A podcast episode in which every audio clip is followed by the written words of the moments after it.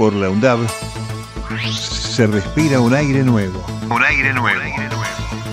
Radio UNDAB 90.7. 90.7. Es el aire nuevo de la Universidad Nacional de Avellaneda. Es el aire nuevo de la Universidad Nacional de Avellaneda. Respiremos juntos, respiremos juntos. 90.7.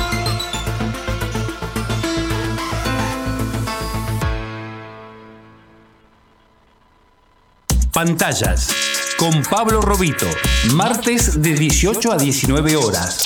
Te esperamos por Radio UNDAB, la radio pública de la Universidad Nacional de Avellaneda. Pantallas, pantallas, por Radio UNDAB. Las pantallas audiovisuales se han convertido en parte de nuestra cotidianeidad. Cine, televisión, internet, celulares están presentes permanentemente en nuestra vida. Películas, series, videojuegos, documentales, videos cortos y todo tipo de contenidos audiovisuales circulan por las pantallas y son la mayor fuente de información cultural. Pero, ¿cómo funcionan las pantallas? ¿Cómo llegan ahí los contenidos? ¿Elegimos lo que vemos? Pantallas, pantallas y más pantallas. Por Radio UNDAB, con Pablo Robito.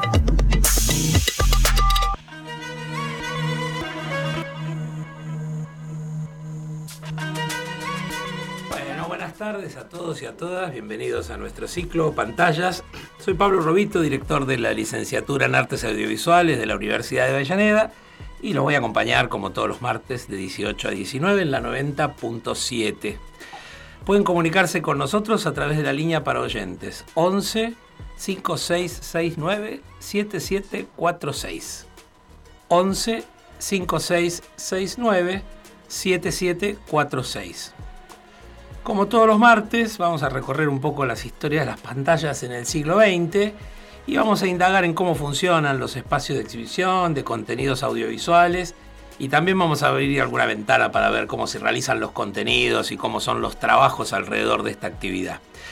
La semana pasada comentamos el estreno de la película Los Delincuentes, comentamos que estrenaba porque todavía no había estrenado, dirigida por Rodrigo Moreno, el realizador del Custodio y Un Mundo Misterioso, y hoy tenemos la suerte de poder hablar con él.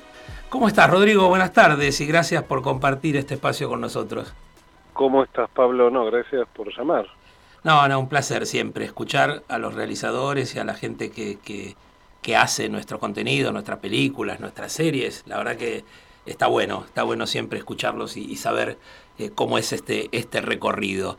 Pero bueno, este, bueno, antes que nada, felicitaciones por el estreno. Venís de un, de un proceso extenso, recorrido por festivales, con reconocimiento de la crítica, del público y también, bueno, de, de, los medios en general. ¿Cómo fue el reencuentro con el público acá en la Argentina?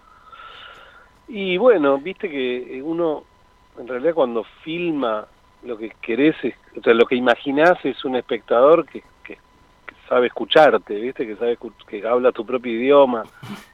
Es como, es muy distinto, viste, lo que pasa. La película viene como dijiste, por todos lados. Yo acompañé mucho a la película en este, sobre todo en este último mes. Y de repente el otro día en el estreno, que fue un estreno pequeño, este, en la Lugones y todo, eh, un placer recibir una energía criolla. Gente que te entiende. Claro, se ríen, ah, ahí, ahí, claro, yo lo hice para que se rían ahí. Bueno.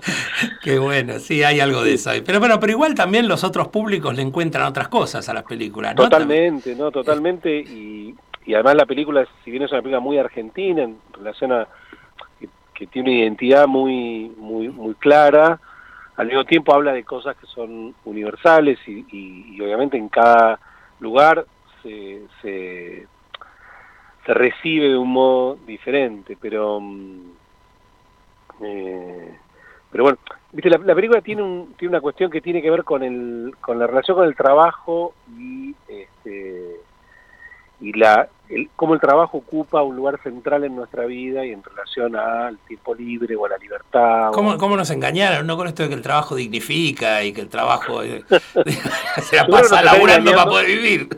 Claro, yo creo que nos están engañando mucho con la libertad avance. sí, sí. Bueno, estamos acostumbrados a que nos, nos engañen seguido.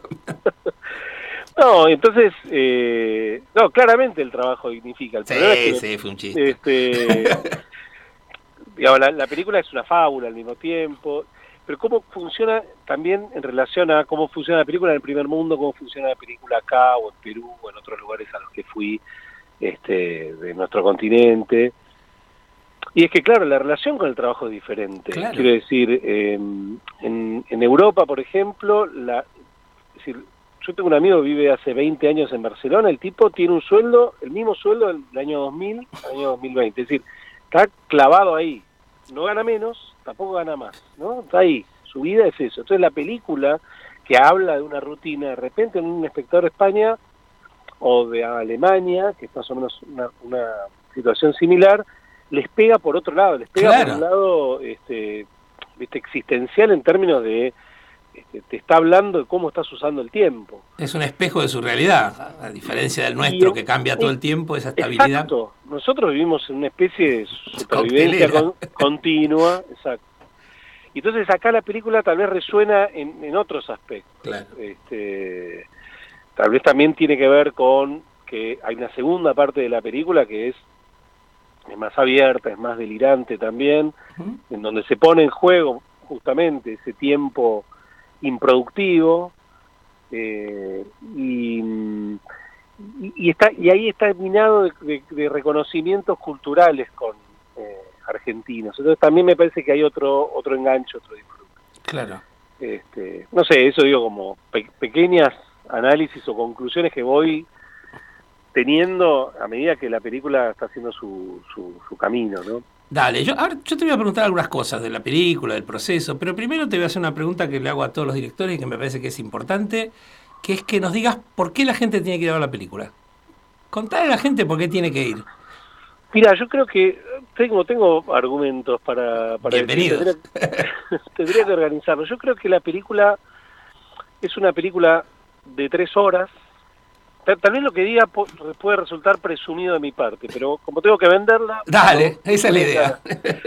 No, me parece que es una película es muy singular, un poco por su duración, otro poco por la forma de narrar que tiene. Es decir, hoy yo veo que en un mundo dominado por las series, en donde los los truquillos narrativos están se repiten una serie a otra y muchas veces contagian a las películas, ¿no? Cuando este cuando nacieron las series decíamos que bueno, la televisión se parece al cine y ahora el cine se está pareciendo un poco a la televisión, ¿no? Me parece. Y entonces, me parece que la película Los delincuentes se desmarca un poco de esa forma y no por eso no te deja de entretener, no te deja de mantenerte bajo una intriga, de, de, en una película que transita por diferentes géneros, en donde vos te reís, donde hay una conmoción también, donde también hay una hay una, hay una zona de pregunta.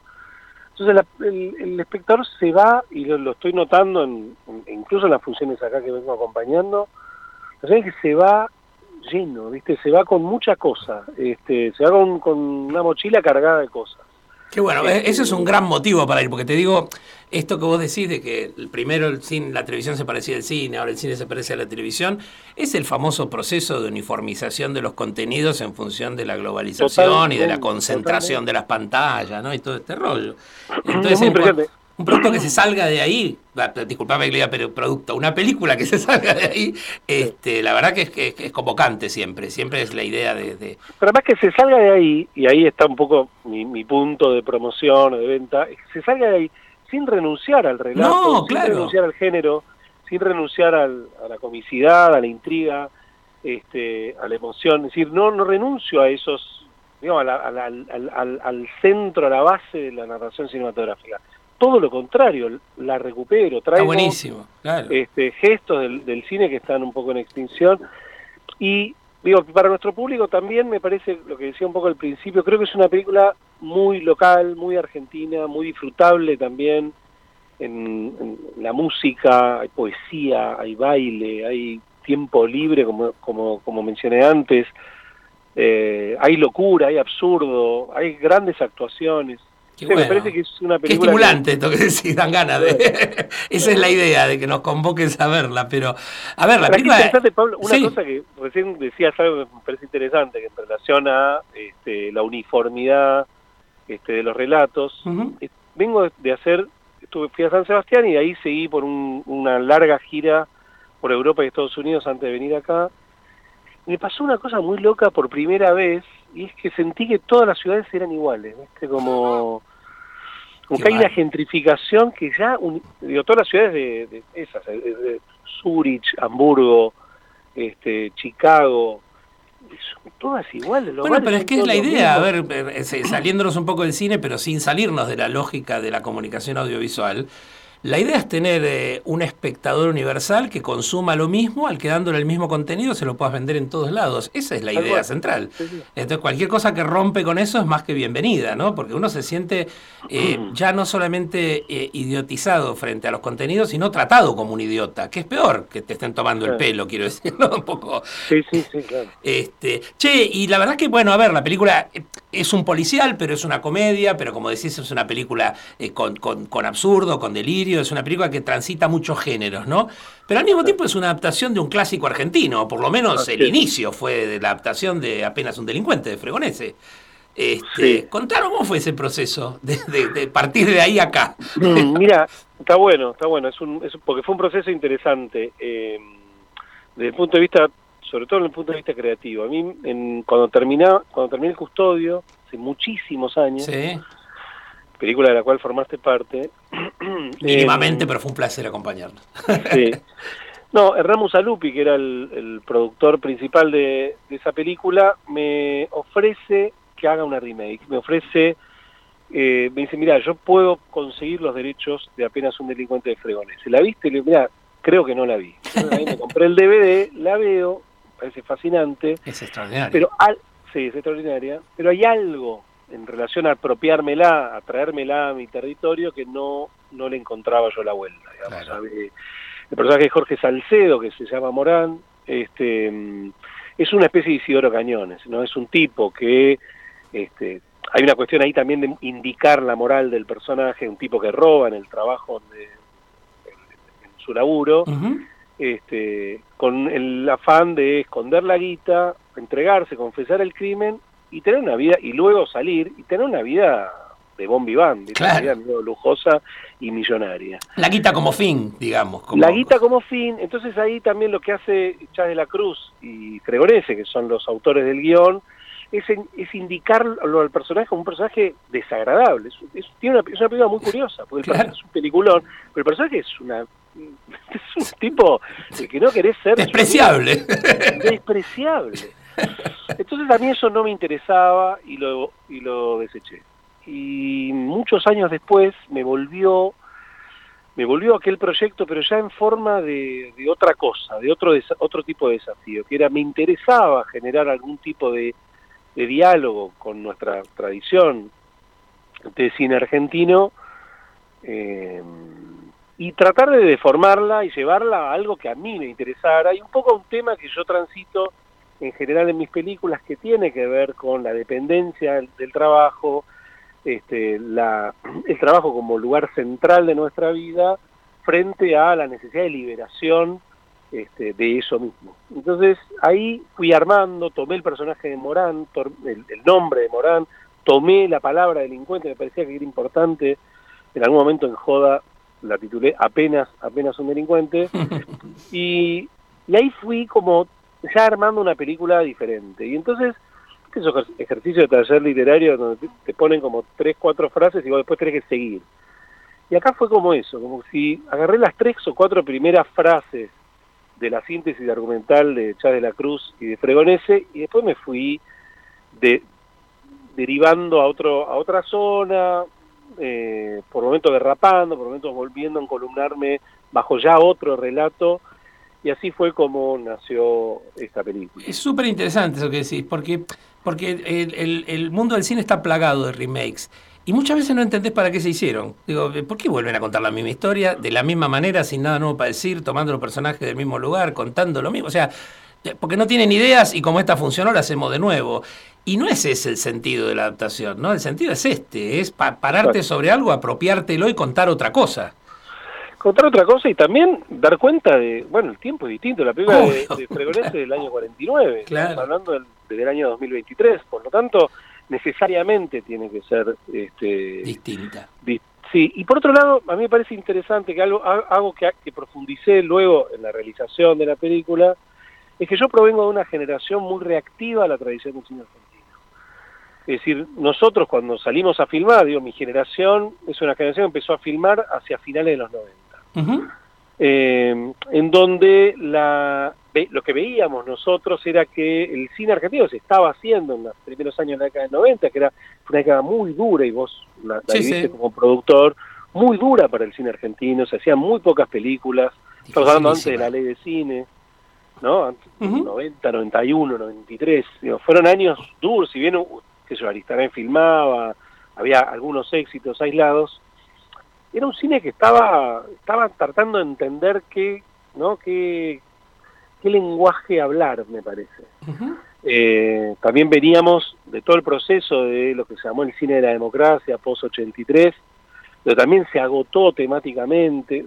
Me parece que fue un momento de transición hasta que irrumpió la generación que los críticos decidieron llamar nuevo cine argentino. Me parece que fue muy reactiva justamente al cine que nos precedía entonces, cualquier vínculo, salvo el caso de Martel con, con Graciela Borges, que es como, bueno, reconocer a una imagen totalmente identificada con una tradición del cine Sí, argentino, previo maridaje con Lita Stantic, que Bueno. también fue parte de eso. Quiero decir, que fue una manera, ¿no? De, de- de- de Totalmente. encontrar esos dos mundos. Totalmente, encuentro de dos planetas, pero salvo ese caso, el resto eran, bueno, trabajamos con no actores, trabajamos con actores que nadie conoce, Tal cual. Eso, bueno, fue todo un, un- Entonces a mí, digo, ya pasó ese tiempo también para mí, y me parece interesante empezar a buscar, revolver en nuestra hermosa historia, porque tenemos una historia riquísima, Sin duda.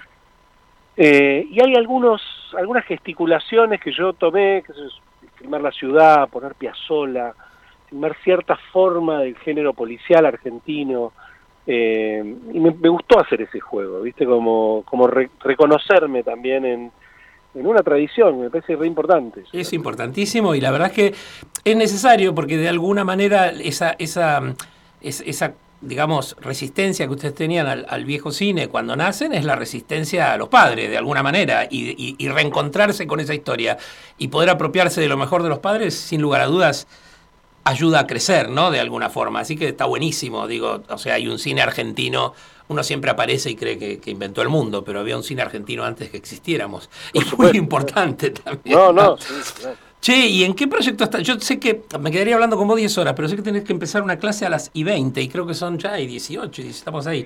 Pero, ¿en qué proyecto estás? ¿Qué estás haciendo? Mirá, tengo, eh, en la pandemia fue muy productiva para mí, porque además de filmar este, Los Delincuentes, que es una película que por otro lado filmé durante cuatro años y medio, eh, si la empezamos a filmar en el 2018 y la terminé de filmar en el 2022, Claro. eh, también hubo mucho parate en el medio y aproveché para escribir, ¿viste? escribí varios guiones eh, y tengo, tengo, tengo dos guiones que me gustaría filmar, tengo algunos guiones que escribí para por encargo también. Ujú. eh, pasa que ahora, viste, está como, qué sé yo, ahora estoy viviendo todavía como el momento de, la estrené la semana pasada, Claro, sí, sí, es el, es- es el amor con la el- película que estás dejando, obvio. Claro, este, y estoy, mm, tengo ahora unos viajes porque la película fue indicada por la Academia Argentina para representarnos en el Oscar, entonces tengo una serie de viajes por bastante bizarros, tengo que, que decir, ya vengo de uno en Los Ángeles. Toda una experiencia, ¿eh? Acompañar una película el proceso de la No, selección del de la Oscar. miembro de la academia del Oscar, una cosa muy, muy extraña. Eh, clubes privados en Los Ángeles, viste, Palmera, muy raro. Eh, entonces ahora tengo otro viaje y yo creo que después de eso eh, ya voy a empezar a, a encarar lo próximo.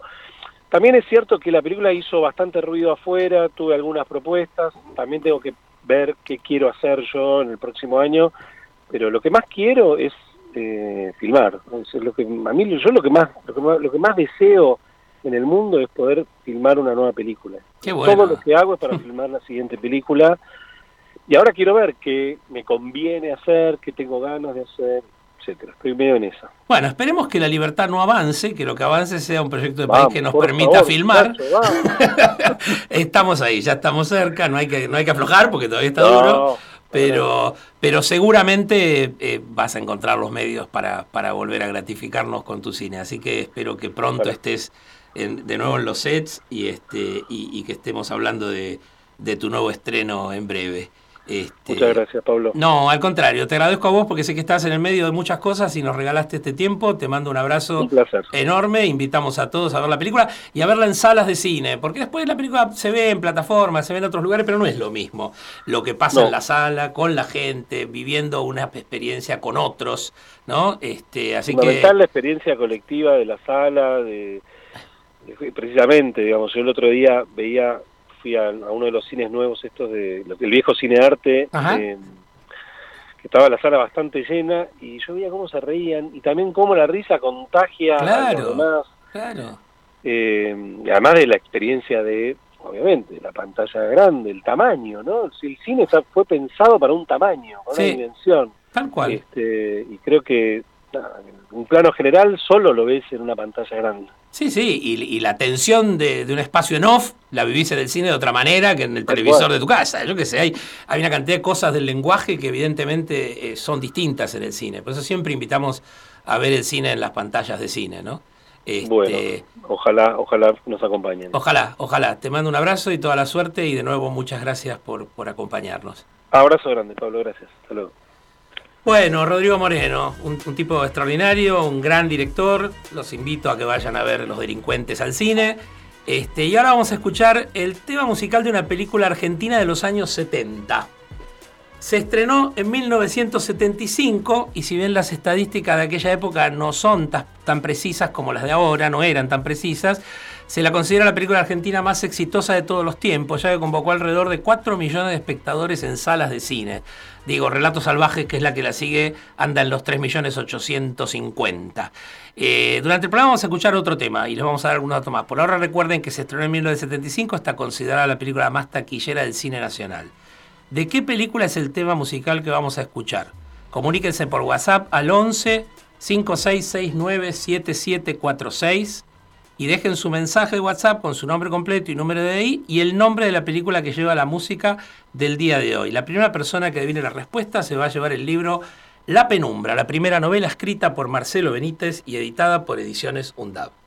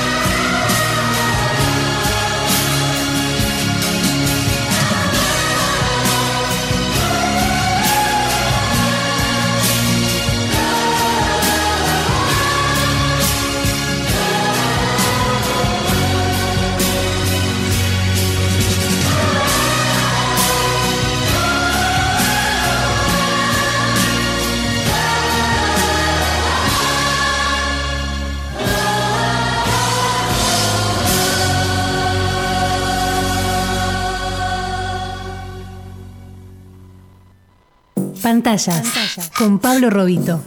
Hasta las 19 por Radio UNDAB. Radio UNDAB, emisora universitaria multiplicando voces. Escuchalas. radioundab.edu.ar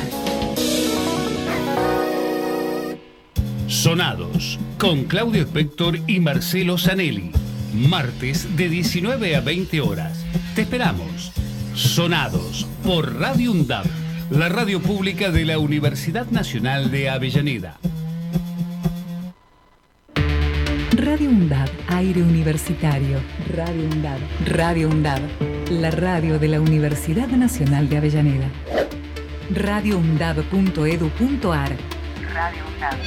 Voces críticas para construir futuro.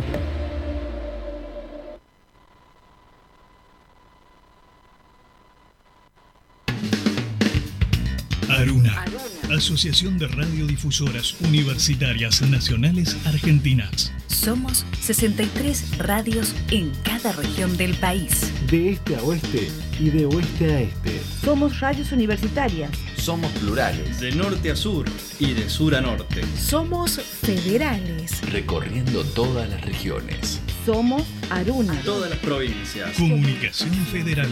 Desde nuestras universidades. Somos Aruna. Aruna. Asociación de Radiodifusoras Universitarias Nacionales Argentinas. Que las niñas, niños y adolescentes crezcan libres de violencias también depende de vos. Ante cualquier situación de maltrato, llama a la línea 102, la línea de las chicas y los chicos.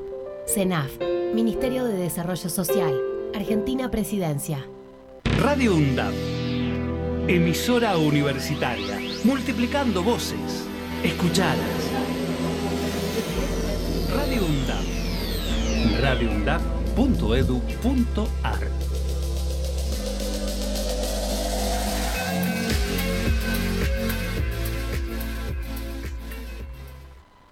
Pantallas y más pantallas. ¿Elegimos lo que vemos? Pantallas. Pantallas. Por Radio UNDAB. Con Pablo Robito.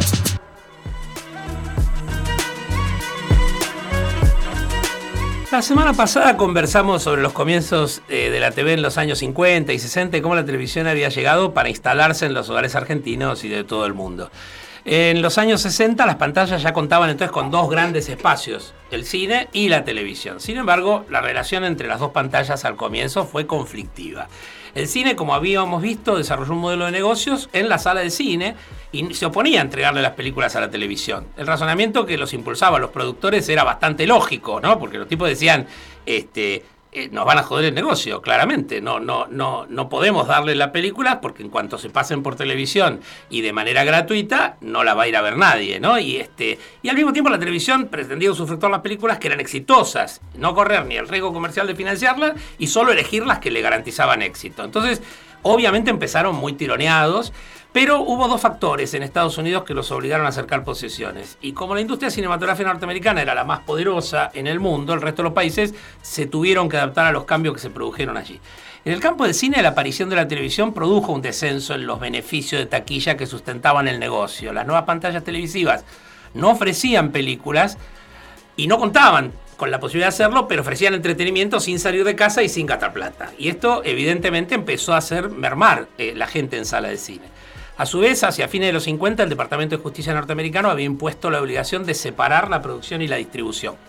Y esto obligó a los grandes estudios a desprenderse de las distribuidoras, a perder la posición dominante en el mercado y también tuvieron una lógica merma en sus ganancias. Por su parte, la televisión se afianzaba en las casas y cada vez se demandaba más tiempo de pantalla. ¿Se acuerdan que yo les comentaba la semana pasada que eran tres horas a la tarde, dos horas a la noche? Bueno, pronto había que llenar todo el día y la, televisión necesitaba más productos y necesitaba diversidad y las películas era algo que les permitían no solamente un insumo más económico que producir programas, sino también la posibilidad de usufructuar algo que la gente sabían que quería ver. El avance de la tecnología ya en los 60 permitía grabar con buena calidad y emitir las películas y solo faltaba que se pudieran poner de acuerdo unos con otros, ¿no?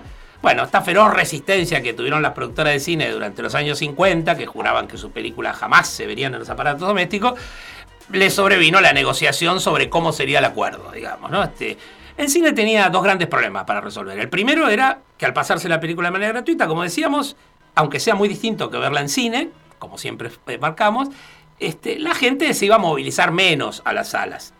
Y eso haría perder una cantidad de espectadores. A esa solución se le encontró la posibilidad de que las películas primero terminaran su explotación en salas y se exhibieran después de un periodo en la televisión, para que no generaran ese problema.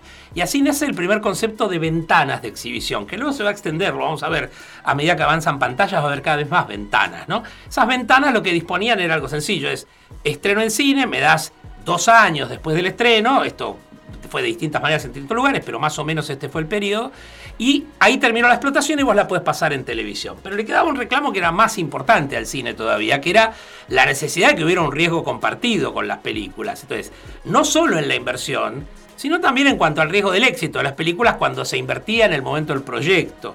Entonces, eso requirió un poco más de imaginación, porque también las televisoras decían, bueno, yo no puedo invertir en el desarrollo, después vos estás un año y pico para hacer la película, después estrenar, tengo que esperar dos años más para voy a poner plata hoy para dentro de cuatro años, o sea, no hay forma de hacer ese negocio. Y el acuerdo final fue que los canales compraban las películas en preproducción a través de un contrato, pero no ponían la plata. Le aseguraban al productor que iban a ser parte de la inversión, pero ese aporte lo iban a realizar cuando el productor le entregara la película al canal en condiciones de ser emitida. Los productores se aseguraban la compra, eso técnicamente se llamó precompra o preventa, depende de si lo mirábamos del lado del productor o de la televisora, eh, y los canales se aseguraban el derecho a emitirla. Y ahí ya había un primer principio de negocio. A su vez, los productores incorporaban un nuevo modelo de negocio, ya no solo tenían la sala de cine para recuperar la inversión, tenían la compra de la televisión e incluso accedían a una nueva forma de financiación si podían descontar esos contratos en bancos presentando un seguro de finalización de la obra que se conoció en la jerga audiovisual como los seguros de buen fin. Es muy específico esto, pero fue una manera en que encontraron para ponerse de acuerdo. En los 60, en los principios de los 60 se firmó la paz con estos acuerdos y ambos sistemas de pantalla sobrevivieron juntos y las películas encontraron espacio en televisión. La década del 60 y la década del 70 nos mostraron el reinado del cine y la televisión como las pantallas en el mundo occidental, por lo menos, vamos a mirarlo desde ese lugar. En la Argentina, en los primeros años de la década, habían aparecido programas de humor, grandes cómicos, telenovelas, lo vimos la semana pasada. La segunda mitad de la década del 60 terminó de configurarla como la década de oro de la televisión argentina. Las comedias se instalaron en la familia con títulos como Quinto Año Nacional y La Nena en 1965. La Nena, una dupla histórica conformada por una muy joven Marilena Rossi y el genial Osvaldo Miranda. Luego Jacinta Pichimahuida con Evangelina Salazar como la maestra que no se olvida en 1966. Matrimonio, Matrimonios y algo más en 1968. Los Campanelli en 1969. Y también los programas netamente humorísticos como La Tuerca en el 66 y Humor Redondo en el 69. Las telenovelas se hacen dueñas de las tardes familiares, con Simplemente María en 1966, Estrellita, esa pobre campesina en 1968, y Muchacha Italiana viene a casarse en 1969. Los unitarios y los ciclos teatrales se expanden y hacia finales de la década nos sorprenden El hombre que volvió de la muerte de Narciso Ibáñez Menta y la legendaria Cosa Juzgada dirigida por David Stiebel con libros de Juan Carlos Gené, basados en investigaciones de Marta Mercader y Carlos Omigliana, y con la actuación de Norma Leandro, Bárbara Mujica, Marilina Ross, Emilio Arfaro, Carlos Carela, Federico Lupi y el mismo Gené, ¿no? Un, elenco, un seleccionado de actores en aquel momento. También en esa época nacen los almuerzos de, los almuerzos de Mirta Legrand, como estoy hoy, en 1968, que se mantienen hasta la actualidad con la misma conductora y se configuran así en el programa más longevo de la televisión y nacen periodísticos, periodísticos como Tiempo Nuevo, de Bernardo Neustadt, que duró 30 años, y El Mundo del Espectáculo, conducido eh, por, por, Héctor Larrea, los dos en 1969. Pero sin lugar a dudas, el evento de la época que termina de instalar la televisión en el mundo es la, televisa, la televisación en directo de la llegada del hombre a la luna. ¿no? Este, esto fue ya como el sumum de aquella época. La década del 70 viene atravesada en la Argentina por la estatización de los canales en el 73 y la violencia institucional a partir de 1976. No vamos a entrar en una gran este, recorrida de lo que fueron los 70, pero la televisión se siguió instalando. Básicamente Las telenovelas se hicieron dueñas también de la noche, ¿no? Rolando Rivas Taxista en 1972, Piel Naranja en 1975, Un Mundo de 20 Asientos en 1978, ¿no? Grandes éxitos. Se paraba el país, salías a la calle y no había nadie. En la calle estaban todos mirando televisión, ¿no? Este, que convivían con programas como Grandes Valores del Tango, Música en Libertad y Argentinísima. Todos ellos empezaron en 1970. Feliz Domingo, conducido por Silvio Sordán, y Yo me quiero casar y usted, conducido por Roberto Galán en 1971, Polémica en el bar en 1972, Los documentales de Argentina Secreta en 1975 y Video Show con Cacho Fontana en 1976. También aquí empezaban a formar parte de la televisión los sábados de superacción de Canal 11, con películas, las trasnoches que empezaban de Aurora Grundig en aquella época, etcétera, en la televisión, este, primera televisión nocturna y el cine se empieza a instalar también como un plato fuerte de la televisión. Por su parte, el cine siguió ampliando espectadores en salas. En la Argentina, en 1975, se llega al pico máximo de expansión, con 5.000 salas de cine y 80 millones de espectadores por año, que considerando una población de 25 millones de habitantes resulta la mayor época de afluencia al cine, tanto en volumen como en relación de ratio de espectadores por habitante. Toda esta maravilla de los 60 y los 70 muy pronto se iba a revertir, sobre todo para el cine, no solo en la Argentina, por la implementación de las políticas neoliberales, el deterioro de los salarios y por ende de la calidad de vida, que iban a hacer estragos en el negocio cinematográfico y se iban a reducir sensiblemente la afluencia del público a las salas. Pero también iban a tener incidencia en esa eh, caída de la afluencia del público la aparición de nuevas pantallas. En los 80 ya la tecnología había avanzado lo suficiente como para traernos la, la expansión de la televisión por cable, o sea, ya empieza a ser el cable algo común en las casas, y la aparición del videoclub las videocaseteras y el alquiler de las películas para ver en casa. Pero bueno, esa es otra historia y es la historia que vamos a ver a partir de la semana que viene, cómo a partir de los años 80 se suman nuevas pantallas al cine y la televisión. Volvamos al concurso del día de hoy. Ya dijimos que se trata de una película estrenada en 1975 y que fue la película argentina más taquillera de la historia. Es una historia de cine fantástico que se basa en la leyenda del séptimo hijo varón y fue protagonizada por Juan José Camero y tuvo una actuación memorable de Alfredo Alcón. ¿De qué película es el tema musical que escuchamos y el que vamos a escuchar ahora? Comuníquense al 11 56 69 7746 y dejen su mensaje con su nombre completo y número de DNI. 11 56697746 y díganos el nombre de la película de la música de hoy. La primera persona que adivine la respuesta se llevará el libro La Penumbra, la primera novela escrita por Marcelo Benítez y editada por Ediciones Undab.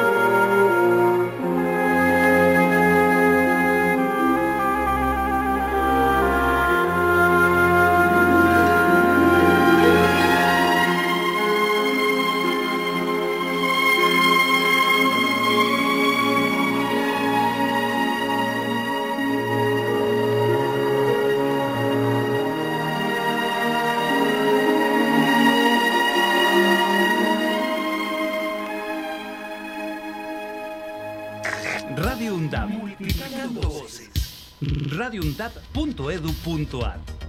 Docentes, no docentes y estudiantes tienen que decir, tienen que decir. Radio UNDAP En menos de cuatro años en la provincia de Buenos Aires logramos construir una escuela cada ocho días, cuatro kilómetros de rutas por día y sumar cuatro policías nuevos por día. Desde el primer día transformando la provincia. Gobierno de la provincia de Buenos Aires. Sonados con Claudio Spector y Marcelo Zanelli. Martes de 19 a 20 horas. Te esperamos. Sonados por Radio UNDAB la radio pública de la Universidad Nacional de Avellaneda. La democracia argentina es un crisol de culturas, opiniones y sueños. En 1983 comenzamos a celebrar nuestra diversidad. Recordemos que la democracia nos une a todos en un abrazo de libertad. Celebremos nuestras diferencias y trabajemos juntos por un país más fuerte y justo. A 40 años de la democracia, Aruna, Asociación de Radiodifusoras Universitarias Nacionales Argentinas. Radio UNDAB. Docentes, no docentes y estudiantes tienen que decir, tienen que decir. radioundab.edu.ar Voces universitarias. Escuchadas.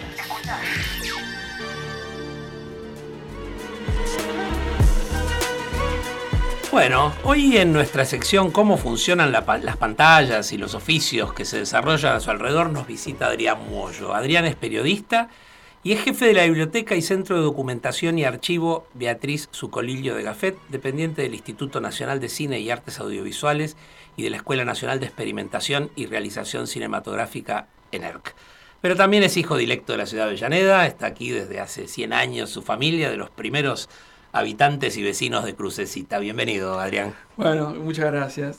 Muchas gracias, muchas gracias por la invitación. Bueno, en realidad siempre en este espacio hablamos un poco de qué hacen las personas que están cerca de estos oficios de las pantallas.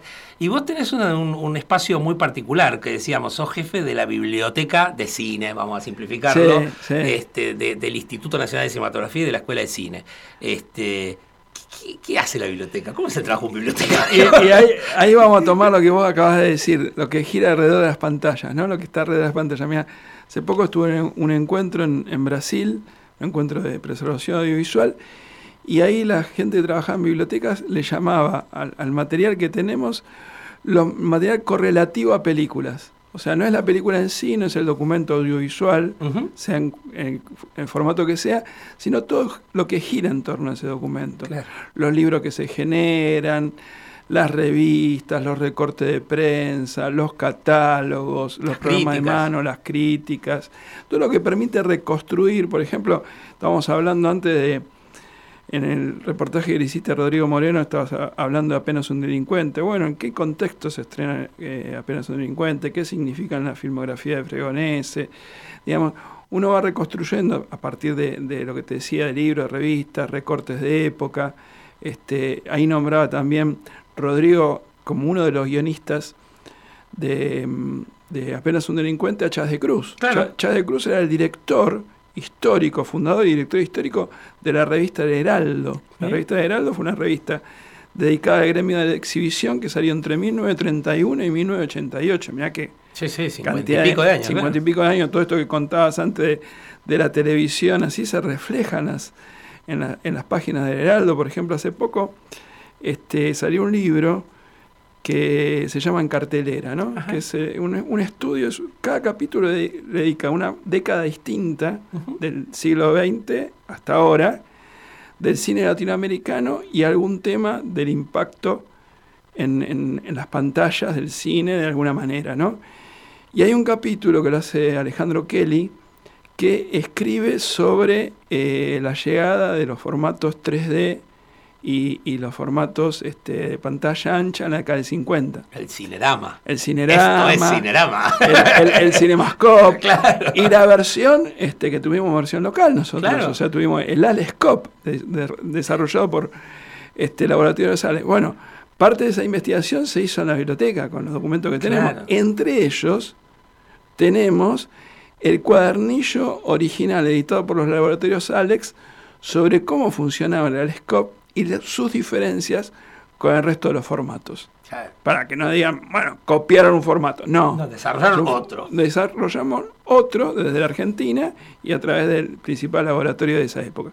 Bueno, ¿cómo se puede reconstruir esa historia? Con los documentos de época. Claro. claro. Y, y- y la biblioteca nuestra es una biblioteca que al ser de- dependiente del Estado Nacional, de un Instituto Nacional de Cine como el INCA, estimamos que ahí debe haber, de- tiene que estar toda la bibliografía producida por la Argentina sobre cine. Correcto. Entonces vamos buscando siempre nuevos materiales, a veces en librerías de usados y vamos reconstruyendo este, la historia de nuestro cine y también un punto importante, la historia del cine extranjero en la Argentina, que forma parte de nuestra historia. Claro que sí. O sea, todo lo que se vio, todo lo que se, se consumió, digamos, yo me acuerdo, por ejemplo, vos hablabas de este tema de mi familia de Avellaneda. Yo vengo de una familia obrera y ellos veían mucho cine neorrealista, los había marcado, porque había una identificación entre su identidad de clase y ese cine.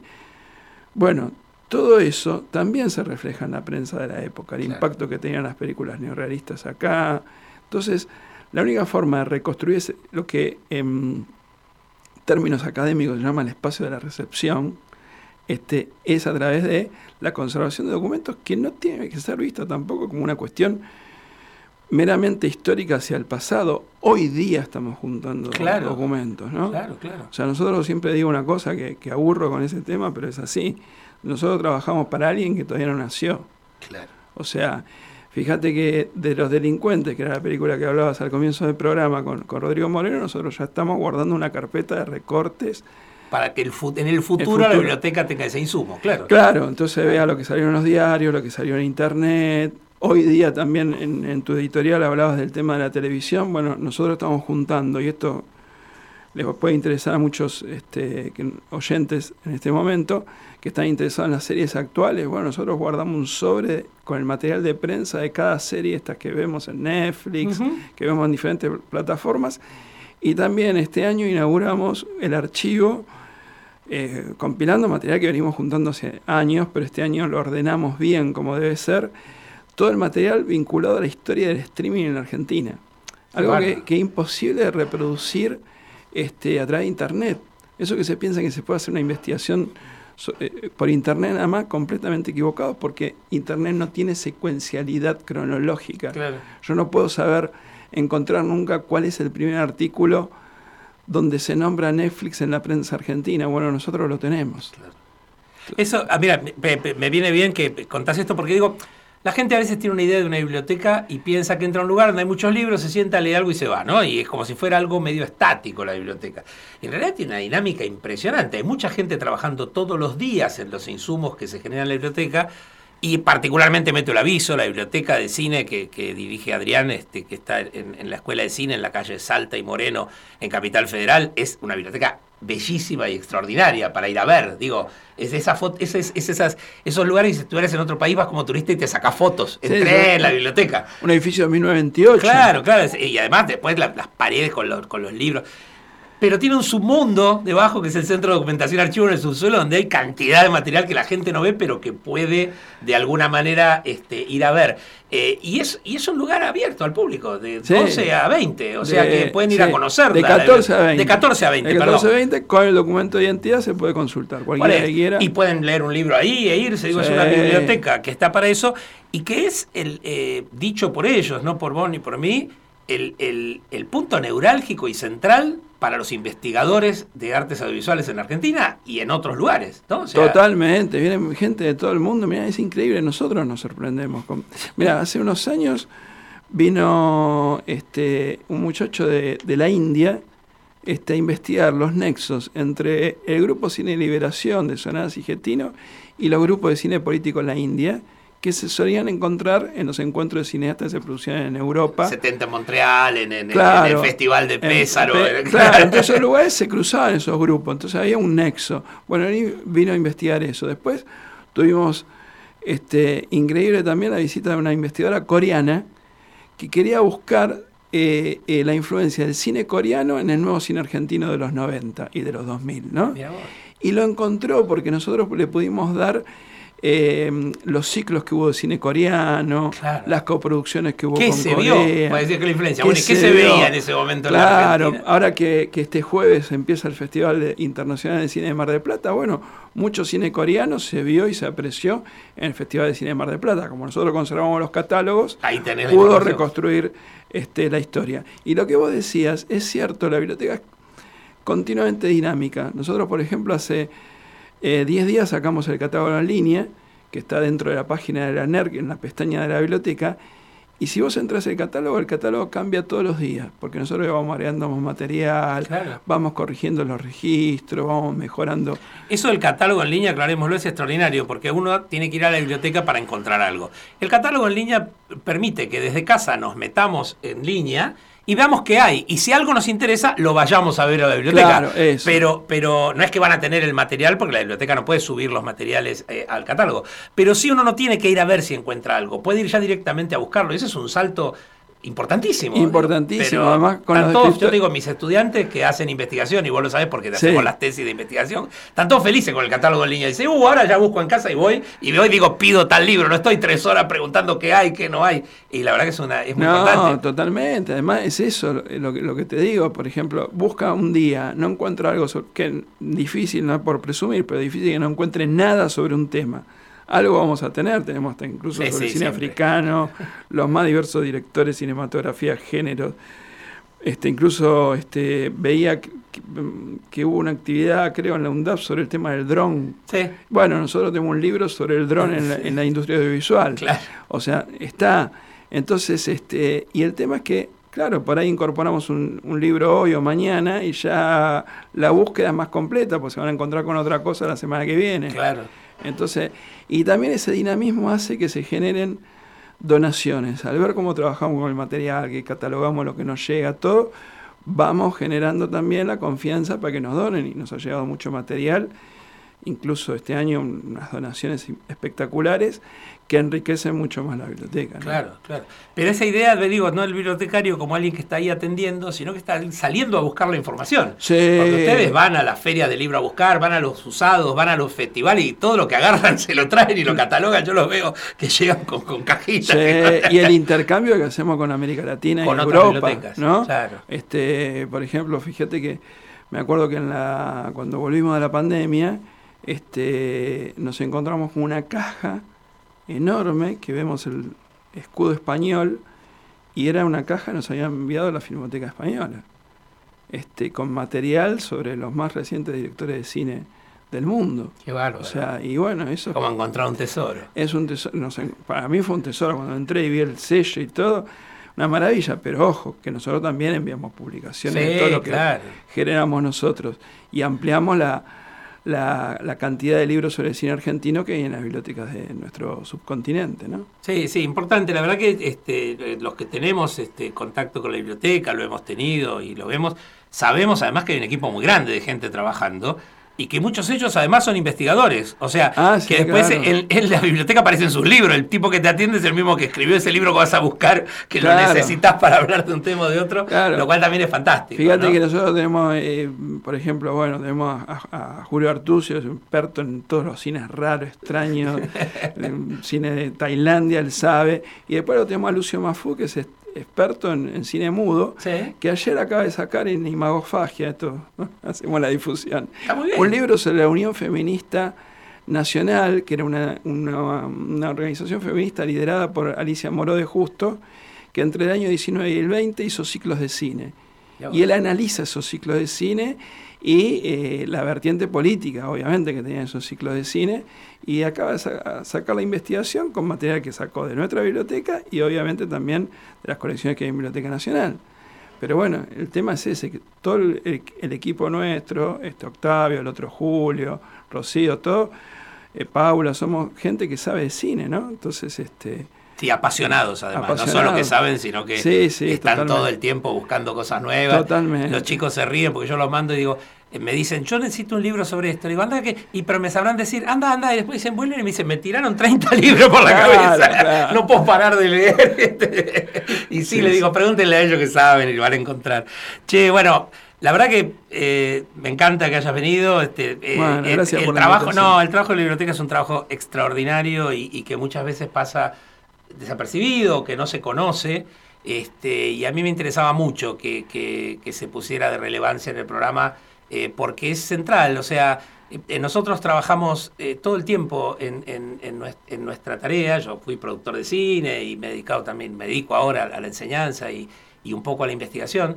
Y, y los insumos, esos son esenciales para el trabajo de Sí. los que están en el cine. Y ustedes hacen un trabajo eh, de, de hormiga, pero muy consecuente y muy, este, eh, y muy importante que toda esa información esté siempre disponible.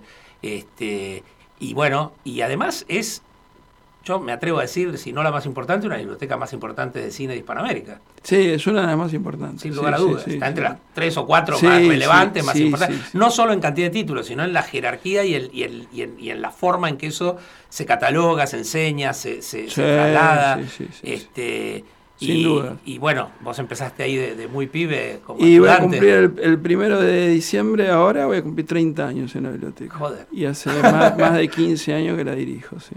Qué bárbaro. Sí, así que toda una vida. Toda una vida. No, no, y una vida muy, muy bien aprovechada y esperemos que la sigas manteniendo. Sí, sí, sí. Bueno, te agradezco un montón. Este, No, y bueno, favor. nos corre el tiempo, ya tenemos a los sonados ahí que, que Ah, están por está, entrar. sí. Ahora vamos a hacer el pase. Pero antes eh, vamos a cerrar revelando cuál era el, el premio de hoy. Este, la película era Nazareno Cruz y el Lobo, dirigida por Leonardo Fabio. Este, la ganadora hoy es Noelia de Avellaneda, así que bueno, la producción se va a contactar con ella para entregarle el premio. Espero que hayan este, pasado un buen momento y nos reencontraremos el próximo martes. Ya están entrando los sonados. Adelante muchachos, ¿cómo les va? Buenas. Acá estamos con el compañero Adrián Bollo que nos vino a visitar aquí en vez de llamar Hola. Hola, ¿Qué ¿cómo tal? vamos? Hola. ¿Cómo están? Un gusto. Vamos a, a ir Es dejándoles. otra cosa con el invitado presente. ¡Ey! ¿Sabés qué fácil que se hace? Digo, es que está remando solo acá.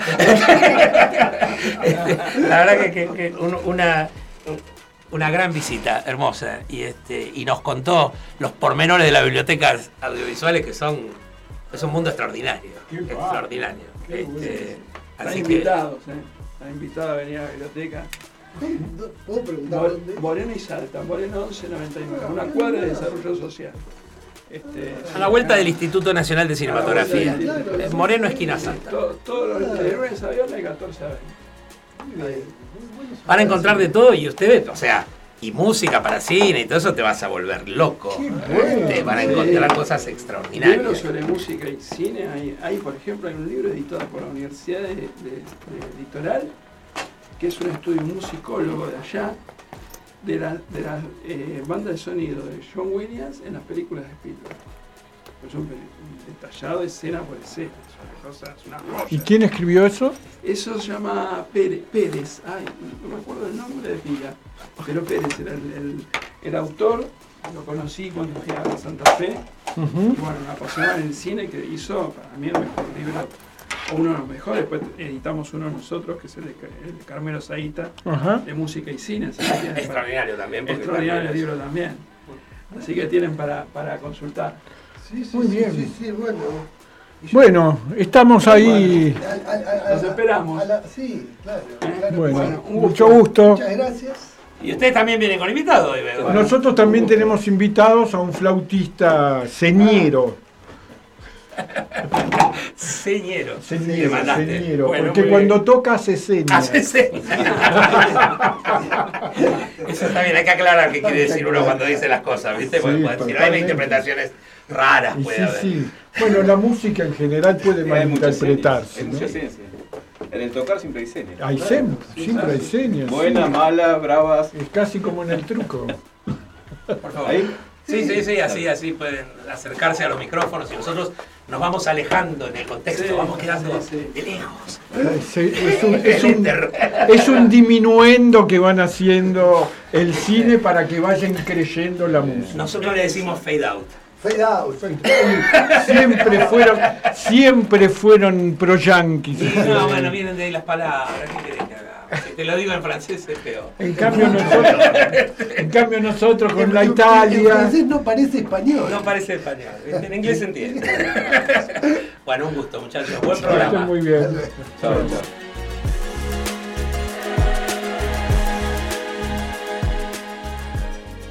Radio UNDAD. Radio. Aire universitario.